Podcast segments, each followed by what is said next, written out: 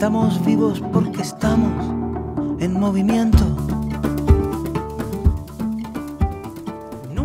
Senhoras e senhores, sejam muito bem-vindos. Depois de um longo e tenebroso inverno, eu sou Léo Janotti e esse é o podcast Papo Livre com LJ. Depois de um longo período nas sombras dessa não produção, eu realmente fiquei. Eu nem, nem quero falar o tempo para não ficar com vergonha, mas eu fiquei muito tempo fora, sem gravar, sem produzir. Esse episódio estava aqui organizado há algum tempo e eu não tinha disciplina mesmo de sentar e gravar, enfim, e colocar para rodar. Então, por isso, eu agradeço muito todas as cobranças, as mensagens, desde a troca no corredor aqui de, de, de, de empurrão, falando, pô, cadê seu podcast? Até os e-mails que eu recebi, enfim. Fico muito feliz com todo esse, esse apoio essa, e esse carinho aí que a gente recebe. De verdade, assim, é muito legal ver esse retorno. Assim até pelos plays que continuaram vindo no, nos podcasts, nos episódios antigos, e aí as mensagens que chegavam, isso que é legal, né? Um conteúdo atemporal. É uma forma da gente conversar independente de quando, onde ou qualquer outra coisa, né? Isso é tecnologia. Isso que me deixa muito feliz. E vocês perceberam que na hora que eu abri, eu abri com um nome diferente, né? A gente antes é, chamava o podcast de Investindo em Startups e dessa vez eu chamei de, de Papo Livre, né?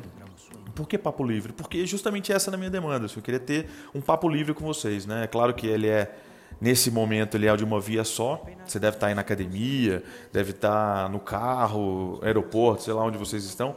Mas em algum momento vocês estão buscando esse conteúdo e, e vocês trocam comigo, isso é muito legal. Então, é muito mais um papo livre, não só investir em startups. É claro que isso vai ser boa parte do meu conteúdo, que afinal é meu dia a dia, mas a gente pode falar de outras coisas. Eu vi que alguns de vocês, por exemplo, me provocaram politicamente nesse período eleitoral que a gente passou em 2018.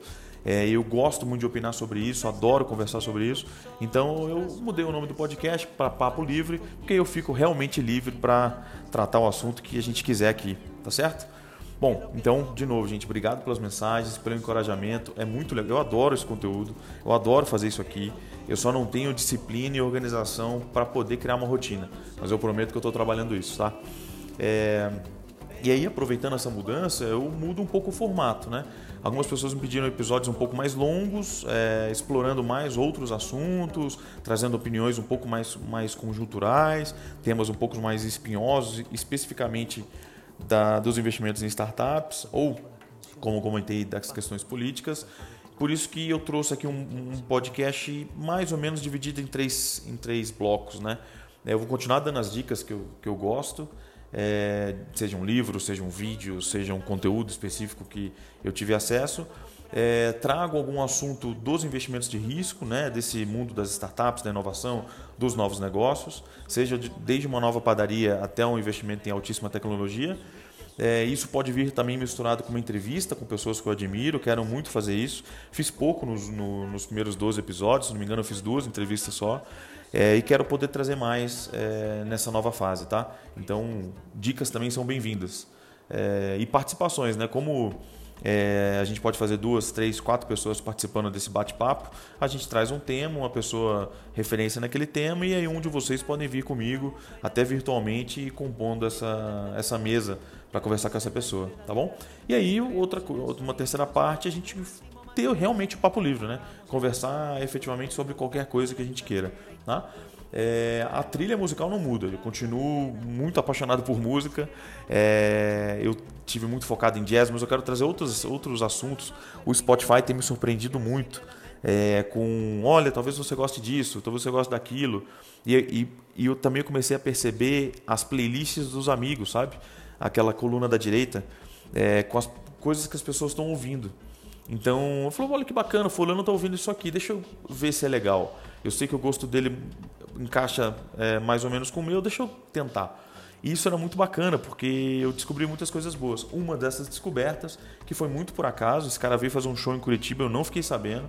Um cara chamado Jorge Drexler. É esse que vocês ouviram desde a abertura, estão ouvindo aqui no fundo, e daqui a pouco eu deixo um pouco mais para para vocês verem. Eu coloquei três músicas, eu vou colocar na descrição do, do podcast, mas em especial eu coloquei essas é, Movimento, Asilo e Silêncio. É, o Jorge ele é um artista uruguaio que foi para a Espanha e fez muito sucesso lá. E ele tem um, um timbre de, de, voz e um trabalho com diferentes. timbre de voz e violão e um trabalho com diferentes instrumentos que é um negócio impressionante a mistura que esse cara faz. É desde aquela música para você ouvir na estrada, esquecer da vida, até o momento de você estar tá relaxando ou num, num momento de, de, de a você mesmo, sabe? Uma música muito introspectiva. Então eu gostei muito. Fica a dica aí, Jorge Drexler. E quando ele vier para o Brasil, eu prometo que eu nunca mais perco um show desse cara. O.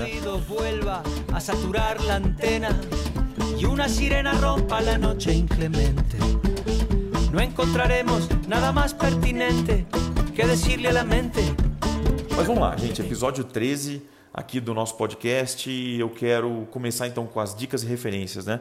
Quero dar duas dicas para vocês. Uma é um livro que eu fiquei muito feliz de receber chamado Early Exits em inglês, tá? Saídas antecipadas ou saídas é, antes, né? E ele é de um cara chamado Basil Peters. Uh, o Basil ele é um pós-doutor da Universidade de British Columbia, no Canadá, onde eu tive a oportunidade de fazer intercâmbio pelo Rotary. Sei que é uma região muito inovadora, é, ali perto de Vancouver e no Canadá. E o, o Basil ele fez uma startup, saiu muito capitalizado e depois ele se tornou investidor. Ele foi gestor de vários veículos de investimento. Hoje ele toca um Angel Fund, que eles chamam, que é uma reunião de anjos liderado por um deles. É, o Basil ele tem uma tese muito clara de como construir saídas durante o desenvolvimento de um novo negócio. Tá? Eu conheci é, o conteúdo do Basil através do pessoal da Darwin, aceleradora aqui de Florianópolis e São Paulo, que tem a gente tem uma parceria muito forte num negócio chamado Troco Simples. E o pessoal da, da Darwin me indicou esse livro, eu fiquei muito feliz. O conteúdo é, é tranquilo, assim, é bem mastigado, é uma leitura super agradável, porque ele escreve muito bem. É, e ele descreve a teoria dele de forma muito consistente. Eu gostei muito disso. É, e ao mesmo tempo você traz para o dia a dia, seja você empreendedor, ele fala com uma linguagem tanto para empreendedor como para investidor, é, mostrando sempre o ciclo do capital. A gente não pode esquecer nunca que esse negócio é um negócio de compra de participação e ao mesmo tempo realização de lucro, né? É, e ele traz muito forte essa teoria, tá? E de conteúdo geral, eu queria indicar um livro de uma curitibana chamada Giovanna Madalosso. É, o livro chama-se Tudo Pode Ser Roubado. É um romance muito bem escrito. A Giovanna é muito talentosa. É, é, daqueles livros que você vê na prateleira e você fala, cara, que, que capa legal. Olha que, que, que título interessante. Vou me dar essa experiência, né? E é um romance que você lê assim, numa sentada impressionante. Assim, é, a linguagem dela é muito pitoresca. É um romance que se passa em São Paulo. É uma curitibana é, radicada em São Paulo e traz algumas referências de local, de música, de espaços muito interessantes. Acho que vale a pena a leitura sim, tá? Então, de dicas e referências, queria trazer isso: Early Exits do Basil Peters e Tudo Pode Ser Roubado da Giovanna Madalosso. E vou colocar isso na descrição, tá? Fica tranquilo, não precisa correr para anotar. É, eu sei que eu falo rápido e muita gente falou isso para mim por mensagem. Eu tenho trabalhado isso. Vou até, acho que na hora da edição, é, ver se a gente consegue deixar um 0,75 de velocidade. Né? Eu falo naturalmente e a gente publica com 0,75. Bom, brincadeiras à parte, eu acho que é, é importante a gente sempre estar conectado. É, e aí, o que eu queria trazer nessa segunda parte, de um assunto público, de um assunto notório, uma questão mais conjuntural, a gente acabou de passar por um processo eleitoral agora em 2018 muito polêmico. Eu acho que muita gente fala, não, isso foi muito ruim para o Brasil, muita polarização, muitas brigas, famílias se desfazendo, amizades se corroendo, é, brigas de bar, enfim, muita coisa é, colateralmente aconteceu pelo período eleitoral. Que um período eleitoral brasileiro que sempre tende a ser, eu não diria nem pacífico, tá? Eu diria que ele era morno. As pessoas estavam assim, cagando e andando pelo processo eleitoral, né? E eu fui uma criança que adorava horário político ok? Me julguem, eu sei que é estranho, mas eu adorava horário político. A escolha da minha profissão de economista vem muito das políticas econômicas da década de 80 e 90. É, esse fascínio que eu tinha com os pilares políticos e econômicos aí do, do, do Brasil. É, mas eu tenho uma visão muito específica sobre a eleição. Não quero aqui que ninguém declare voto, também não vou declarar o meu. É, mas basicamente eu vi coisas muito interessantes nesse processo eleitoral. Uma das que mais me agradou, duas, eu vou destacar duas, tá? A primeira, o surgimento de uma direita brasileira, é, ainda manca, ainda em desenvolvimento, mas a possibilidade de pensadores de direita e formuladores de política pública de direita, é, liberais, com uma política um pouco diferenciada do que a gente vem é, vendo no Brasil desde a redemocratização. E essa, essa viés à direita, isso não quer dizer que o país virou à direita, mas nós somos sempre um país é, que as eleições foram disputadas por dois partidos de centro-esquerda, né? Vamos pensar em PSDB e PT, uma social-democracia e um Partido dos Trabalhadores. As políticas eram muito, muito alinhadas, né? Muita gente até estranhou quando o Lula ganhou, que ele manteve a mesma política econômica do Fernando Henrique, por exemplo. Então, eu achei muito bem-vinda o caminho dessa nova direita. Como eu disse, é uma direita que tem muito ainda a se desenvolver mas que começa a colocar o pé no Brasil para que o debate se torne um debate efetivamente com a direita participando. Porque enquanto a gente tinha duas, duas colorações de esquerda é, discutindo, a, o, a amplitude da discussão era muito pequena. Quando a gente fala de uma discussão um pouco mais ampla, com espectro de direita, mesmo essa direita com alguns vícios, é, eu acho muito positivo porque você a, torna o debate um pouco mais abrangente, mais amplo. Eu acho que isso é muito benéfico para o país. Quanto à polarização, eu acho que isso é educação política, né? Eu acho que é um processo da gente amadurecer politicamente para entender, olha, fulano, eu entendo o seu viés de direita, entendo os seus pontos, mas eu não concordo. E por isso que eu devo seguir um outro caminho. Assim como eu olho para um fulano de esquerda e falo, olha, é, eu entendo o seu viés, eu entendo suas, suas fundamentações políticas e econômicas de esquerda, de, de, progressista, por exemplo, mas eu tendo a pensar como pensamento liberal. Ou seja, as pessoas terem essa liberdade, esse conhecimento, é muito valioso para um país e para uma economia. Então eu acho isso muito saudável. É, eu acho que o que a gente vai ter que aprender é ter um debate sadio é, quando eu digo debate sadio, é você saber que o outro. Você não começar um debate tentando convencer a pessoa do seu ponto de vista. Não, você está ali para debater, ou seja, ela vai falar, você vai falar. É um jogo de frescobol, não um jogo de tênis. Né? Eu quero que a bolinha volte, eu quero conversar, eu quero trocar com essa pessoa. Eu não quero que ela, eu não quero entrar numa discussão para convencê-la do meu ponto de vista. Não, eu quero justamente entender o ponto de vista dela e, se for possível convencê-la, ótimo, porque afinal eu acredito no meu pensamento. Mas eu não entro no debate para convencê-la, eu entro no debate para debater. Eu acho que esse é o grande ponto. É, e eu achei muito interessante também esse, esse processo de busca de informação. Né? A gente teve uma grande poluição das eleições com as fake news, né? como diria o Bolsonaro, da fake news, tá ok? É, e essa busca por esclarecimento, claro que sempre tem aquele compartilhamento sem leitura, mas a busca pela informação, o próprio movimento da, da mídia tradicional tentando se colocar como verificador, né, eu acho muito saudável para o país e para a sociedade, porque as pessoas vão buscar mais informação e vão deixar de ser gado né, dentro desse fluxo maluco de dado que acontece nesse mundo hoje. É, outra coisa que eu achei saudável, muito, muito saudável, é o viés de coloração ideológica.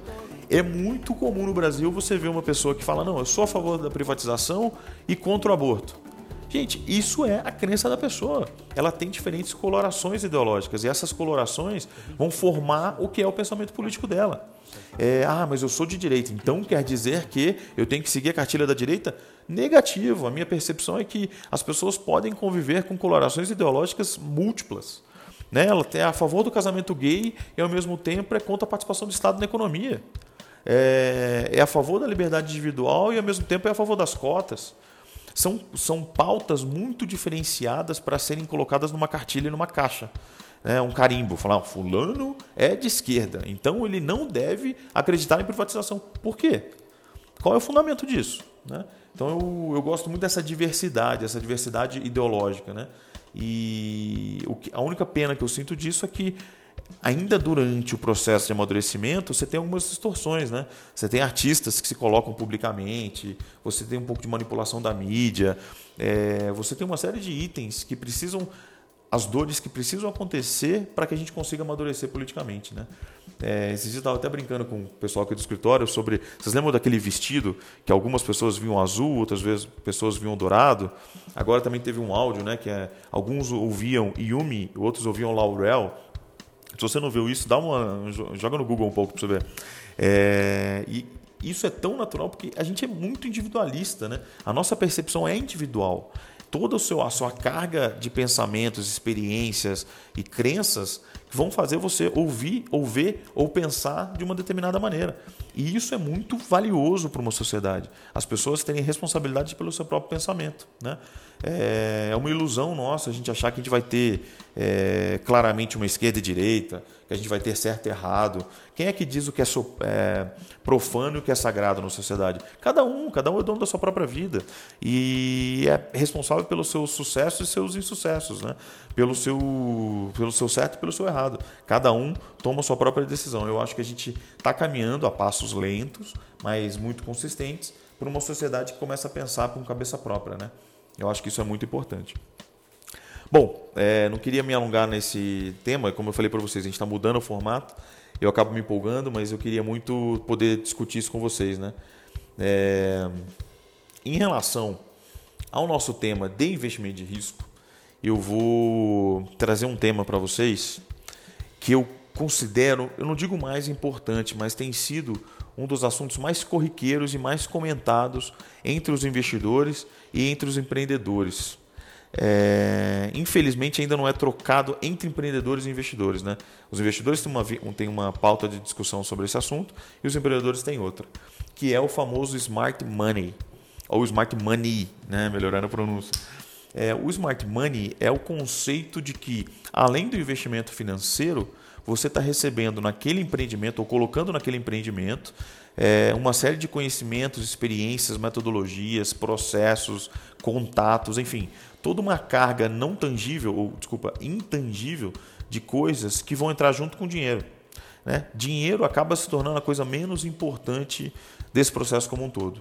Isso eu estou dizendo para vocês já de carteirinha, porque eu vejo que depois que o dinheiro é colocado, é, o que fica na relação investidor-empreendedor é mentoria, qualificação, pontes, enfim, tudo que é construído além do dinheiro. Né? Então, eu acho que o Smart Money hoje é o grande diferencial de se buscar investimento ou não. Né? Se você não quer smart money, meu amigo, vamos procurar banco, vamos vender carro, vamos fazer é, capital próprio, mas não expõe a sua companhia a uma opinião que você não respeita e que você não quer. É, eu acho que o, o, desafio, o primeiro desafio da gente falar de smart money é tentar entender o papel que ele vai ter dentro da sua empresa. Né? Essa mentoria, essa opinião qualificada, esse conjunto de experiências. Primeiro, se ela é correlacionada com o seu mercado, acho que esse é o primeiro ponto. Não adianta eu, Léo, tentar ajudar uma companhia de biotecnologia, tecnicamente falando. Eu sou um ignorante nesse assunto, mas eu posso ajudar em outras questões, por exemplo, gestão. Eu entendo que o meu conhecimento, por exemplo, é um conhecimento que é transversal a todo tipo de startup. É, por quê? Porque a rota de crescimento, a engenharia econômica, o processo de, de, geração de caixa é comum a toda companhia que quer um dia ter sucesso. Então, eu tenho conseguido aplicar o meu smart money em companhias em diferentes setores. Agora, se você tem, é, você investidor, tem algumas demandas muito específicas é, de conteúdo, você fez a carreira toda na área de logística, por exemplo. Esses dias eu recebi aqui no escritório para um papo muito legal um ex-presidente de uma multinacional na América Latina. O cara tinha 35 anos de experiência numa das maiores é, multinacionais brasileiras. É, desculpa, é, sueca no Brasil. E ele contando para mim tudo que ele viveu, falei, cara, esse, esse cara sentado com o empreendedor que está desenvolvendo uma linha de negócio, seja internacional, seja de cadeia produtiva nacional, esse cara vai dar dicas valiosíssimas que nem dinheiro precisaria colocar como investidor anjo, entendeu? Então a gente tem que saber entender o, o tema né, dessa, desse smart money. Quando você está falando de rede de anjos, por exemplo, como é o caso da rede que eu participo aqui, a Curitiba Angels, a gente tem que mostrar para os empreendedores o, o, cardápio de experiências e contatos que a gente tem. Então, o que, que vale a pena, por exemplo, que a gente já tem feito? É mostrar o LinkedIn de todos os anjos. Olha, 23 anjos vão investir no seu negócio. Está aqui o LinkedIn deles, todos. Quer conversar com todos eles? Vale super a pena, porque você vai conseguir absorver ou captar todo o smart money necessário daquele investidor. Né? É também um processo educacional nosso, né? como investidores, quase pedagógico, aí, eu chamo até de pedagogia do investimento. É a gente nos treinar, a gente se treinar para poder fazer smart money. Né? Que se for fazer, fazer investimento financeiro, vamos colocar no fundo do Itaú, do BTG Pactual e vamos sentar e esperar o retorno. Né? E não é isso que a gente quer, a gente quer efetivamente contribuir com o desenvolvimento dessas companhias. É, tem um desafio também, aí pensando como investidor, é sempre importante a gente tangibilizar. Né? Por que, que eu estou falando em tangibilizar? Por exemplo, eu não posso dizer para vocês, numa saída bem sucedida que a gente fez, se essa saída foi graças a 35 horas de mentoria do Léo ao CEO. Não consigo dizer. E nem. Eu não estou dizendo para ser Caxias a esse ponto, né? Ah, reunir com o empreendedor, vai lá e marca uma hora e meia. Não é esse negócio de time sheet, não. A gente está falando basicamente de um processo de tangibilizar, não é controlar. Tangibilizar é fui crucial para a negociação do fornecedor Y, fui crucial para a captação da série A foi crucial para a internacionalização da companhia. Você, como investidor, entender a sua contribuição e tentar montar um histórico de experiências suas e de contribuições suas à startup. Ou seja, a essa startup eu contribuí, por exemplo, na primeira fase, estruturação do fluxo de caixa, são, são macro desafios. Né? Depois eu ajudei o CEO a contratar um CFO, por exemplo, que tem sido uma atribuição minha, é, específica minha do Léo. Outra coisa, como eu falei desse, dessa, desse colega que é de cadeia produtiva, ah, eu ajudei a empresa a desenvolver fornecedor na China. Tangibilizar em macro conceitos. Porque daqui a quatro anos, cinco anos, quando a gente sair dessa empresa e todo mundo sair com múltiplos maravilhosos, ou esse negócio der errado, a gente nunca vai saber efetivamente qual foi a tangibilização dessas contribuições. Tá bom? Aí vai parecer, ah, os caras só colocaram dinheiro. E não, pô, tem muito suor e tem muito, muita saliva nesse processo, muito ouvido, muita saliva. É, eu acho importante também a gente tangibilizar contatos e pontos de conexões, que os anjos fazem muito. É, de novo, não é aquela cartilha né, de fiz tantas conexões, geraram um negócio. Não. Tentar mensurar as conexões que gera, geraram resultado né, para os empreendedores e para a companhia. Eu acho isso muito valioso. É, a gente precisa também ter um processo, entra também na questão da pedagogia do investimento, ter um processo estruturado de mentoria. Né? Tem alguns vídeos na internet da própria Endeavor, até o Vitor do Contabilizei contribuiu nisso, que é você aproveitar as mentorias. Seja na pré-mentoria, durante a mentoria e na pós-mentoria. Ou seja, valorizar o conteúdo do mentor, é, saber fazer as perguntas corretas, entender quais são as contribuições que ele está trazendo, o que é válido, o que não é válido, né? saber questionar, ter uma visão crítica sobre isso. Eu acho que vale muito a pena é, assistir os vídeos da Endeavor sobre mentoria. Está lá no canal da Endeavor no YouTube. E nesse sentido, eu com a minha experiência da própria Endeavor, tem sido muito valioso receber os feedbacks. Depois eu sempre peço, tanto para a Endeavor como para os empreendedores, falar, pô, me conta, cara, a gente conversou aquela vez, por exemplo, sobre emissão de dívida conversível. Como é que ficou isso? Vendeu, não vendeu? É, teve captação, não teve? Qual foi o resultado alcançado por vocês com aquela conversa que a gente teve? É, é muito importante a gente ter esse, esse, acompanhamento, sabe? Essa construção coletiva. É, eu, pelo menos, gosto muito dessa, dessa questão. Né? Então, acho que, resumindo, é, o, não vale a pena a gente ter é, smart money se não for para ter. Desculpa, não vale a pena ter investimento anjo ou receber investimento se ele não vier agregado com muito smart money. É, esse smart money, ele é, como a gente conversou, conversou nos últimos minutos, ele tem que ser conhecido e tangibilizado. Se ele não for, a chance de você perder tempo e abrir espaço na sua companhia para alguém que não vai contribuir é muito grande. E aí eu estou falando especificamente para os empreendedores. Né? É, essa contribuição pode não ser visível, mas ela tem que, ela tem que ser tangível. E isso é o desafio. Né? É, eu consigo, por exemplo, e eu tenho, hoje eu estou com nove investimentos feitos, eu estou começando a amadurecer essa reflexão agora. Meu primeiro investimento foi em 2013. Eu consigo agora ter clareza dessas contribuições, falando, puxa vida, olha eu ajudei a companhia bem naquele ponto e foi crucial na saída dela. É, na época eu não tinha consciência e nem tangibilizei, percebem? Eu também não valorizei. Então eu corro risco de um empreendedor chegar e falar: não, o Léo só colocou dinheiro. Sendo que as X horas que eu coloquei de acompanhamento, ou os macro conceitos que a gente construiu juntos, ou os resultados que a gente construiu, não foram tão valorizados assim. Percebe? Eu acho que faz parte de uma contribuição de culpa aí, né? De construir coletivamente. Bom, isso é a questão que eu queria falar sobre o Smart Money. É, queria só dar duas notícias finais. É, uma foi, vocês devem ter acompanhado pela mídia, eu estou gravando isso no, no, apagar das luzes de 2018, né? hoje é 28 de dezembro de 2018. E no apagar das luzes, agora no final de dezembro, no começo de dezembro, a gente fez uma transação com o grupo Pão de Açúcar e vendeu a nossa startup chamada James, onde eu fui um dos investidores anjo. Né?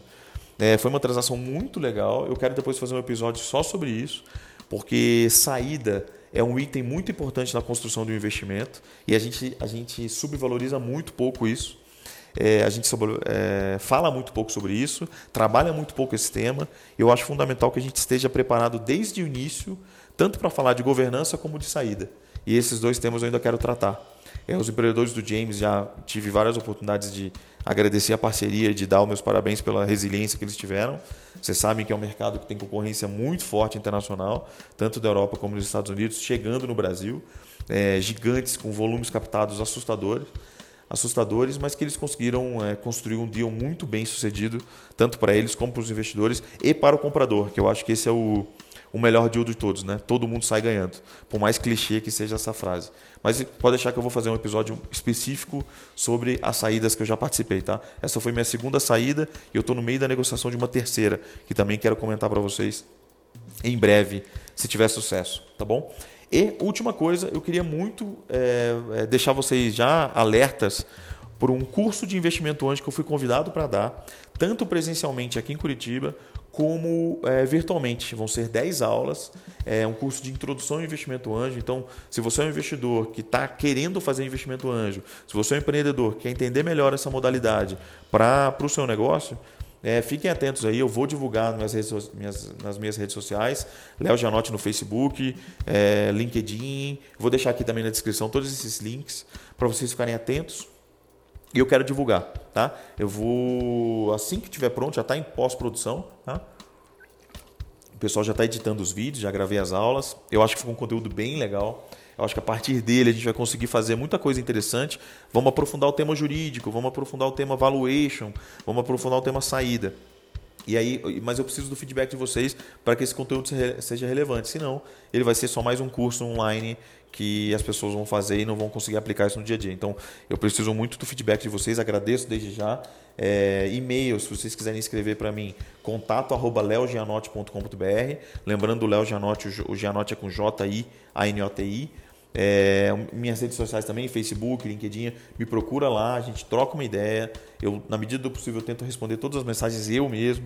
É, e já quero preparar o episódio 14. Então, por favor, me ajudem a não deixar esse longo inverno tomar conta de novo é, e eu possa efetivamente estar próximo do, do episódio 14 o quanto antes possível. Beleza? Espero que vocês tenham curtido. É, deixem o, o, Ah, não, não é YouTube, né? Não estou pedindo para vocês deixarem a sineta.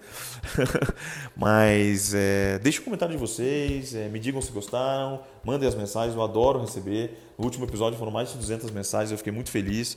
É, demorei para responder, mas aos poucos eu fui depurando todas elas e dando, dando retorno. E são muito valiosas, né? Até essas mudanças de formato. Me digam o que vocês acharam. É, e eu quero muito estar junto com vocês nessa nova fase. Beleza? Vamos seguir alinhado. Gente, muito obrigado. Até o episódio 14. Grande abraço. Estamos vivos porque estamos em movimento. Nunca estamos quietos, somos transhumantes, somos padres, hijos, nietos y bisnietos de inmigrantes. Es más mío lo que sueño que lo que toco. Yo no soy de aquí pero tú tampoco. Yo no soy de aquí.